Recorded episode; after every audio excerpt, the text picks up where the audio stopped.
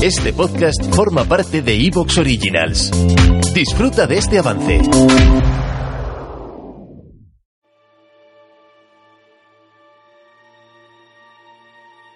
Tras sufrir el saqueo galo, Roma se repuso y a pesar de la destrucción continuó haciendo frente a todos sus enemigos. El liderazgo de Marco Fulio Camilo fue clave para mantener en pie la República. Ese es al menos el relato oficial que encontramos en las fuentes. Pero tú y yo sabemos que no siempre la versión oficial coincide con la realidad.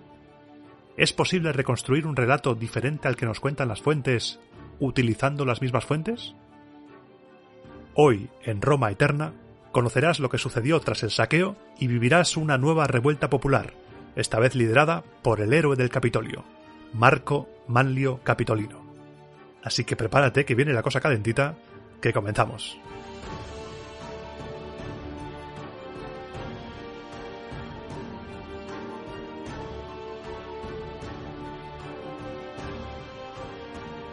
Primer programa como tal del año 2022. Sí, el anterior fue el de Año Nuevo Nochevieja, este es el primero como tal. Y antes de empezar, me gustaría felicitarte el Año Nuevo, por supuesto, de nuevo, y decirte que este no era el programa que tenía planeado inicialmente grabar. Hice un primer guion, incluso llegué a grabar el programa original, pero a medio programa sentí que algo no funcionaba. No estaba cómodo. Mi plan en el podcast es explicarte la historia de Roma de principio a fin, siempre que se pueda, claro, pero hay cosas que son demasiado relleno. El guion original comprendía los cinco años siguientes al saqueo galo, con el máximo detalle posible, y acababa con el inicio de la seditio manliana. Pero esos cinco años no tenían sentido alguno. Yo, a medida que lo iba explicando, a medida que lo iba narrando, grabando, sentía que no tenían sentido alguno y en los próximos minutos te voy a contar por qué. Primero de todo, hemos de ser conscientes del momento en el que estamos ahora mismo en el podcast, en Roma Eterna, en la trama.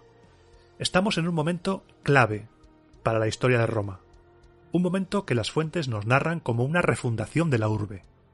La ciudad vuelve a nacer tras la destrucción de esos bárbaros galos. El saqueo galo es una golosina jugosa que ha sido utilizada como el gran comodín. ¿Por qué no tenemos información sobre la historia remota de Roma? Porque los galos lo quemaron todo. ¿Por qué Roma es urbanísticamente un agujero infecto? Porque los galos la destruyeron por completo y se tuvo que reconstruir todo a prisa y corriendo porque los enemigos siempre están al acecho. El saqueo galo es la excusa, comodín utilizada por los historiadores romanos, para excusar la falta de información fiable de la época arcaica romana. Es una versión oficial que tiene cosas raras. Yo, por suerte o por desgracia, soy muy de preguntarme cosas y de compartir estas dudas contigo. Un suceso tan importante para la historia de Roma como es el que tenemos ahora entre manos es obligatorio que se hagan preguntas sobre él. Sería negligente por mi parte no hacerme preguntas cada vez que me enfrento a un momento de la historia de Roma. Estaría faltando al propósito del podcast.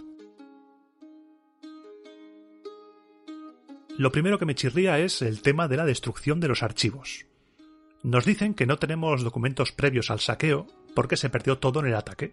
Los galos vinieron a lo loco, venga, y empezaron a prenderle fuego a todo y se lo llevaron todo por delante.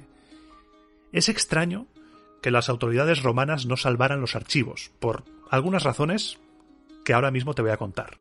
La primera de todas es que los galos no cayeron de inmediato sobre Roma. Las fuentes nos cuentan que tuvieron tiempo los romanos de salvar los objetos de culto. Por ejemplo, enviaron a las vírgenes vestales a Caere. Es muy raro que las autoridades romanas no hicieran lo mismo con los archivos y con los documentos importantes de la ciudad.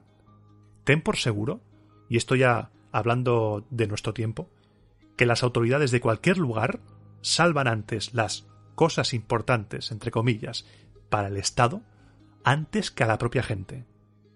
Y más los romanos, que les flipaba dejar todo registrado, les flipaba todo eso. También chirría porque las fuentes mismas nos dicen que importantes edificios en los que se sabe que se guardaban documentos del Estado, como por ejemplo la Regia, el Templo de Saturno y el Capitolio, salieron indemnes del ataque, no se destruyó todo. Por fuerza, se tuvieron que salvar documentos de la destrucción de la ciudad. Una destrucción de la que también tenemos que hablar. Las fuentes no dejan lugar a dudas y son cruelmente dramáticas al respecto de la destrucción de Roma. Lo dicen sin paliativos. Roma se destruyó por completo, salvo el Capitolio. Lo que me hace arrugar la nariz es, por un lado, la milagrosa velocidad con la que se reconstruye Roma, y por el otro, que en ningún momento Roma deja de combatir con los pueblos vecinos. Ojo a esto, ¿eh? Mira, sucesión temporal, según las fuentes. Saqueo de los galos, año 390. Pues según esas mismas fuentes, en el año 389, y solo durante ese año, hay registradas ocho batallas. Ocho batallas que es una cifra nada desdeñable para una ciudad supuestamente destruida y con mucha de su población supuestamente asesinada. En los cinco años siguientes al ataque, que era el programa original, había 15 batallas registradas. 15 batallas librará Roma en los cinco años siguientes y ocho en el año inmediatamente posterior. No hay quien se crea eso. Si Roma fue destruida, no hay quien se crea esa cantidad de batallas. Es imposible. De un desastre como la destrucción total de la ciudad no te recuperas de un año para otro.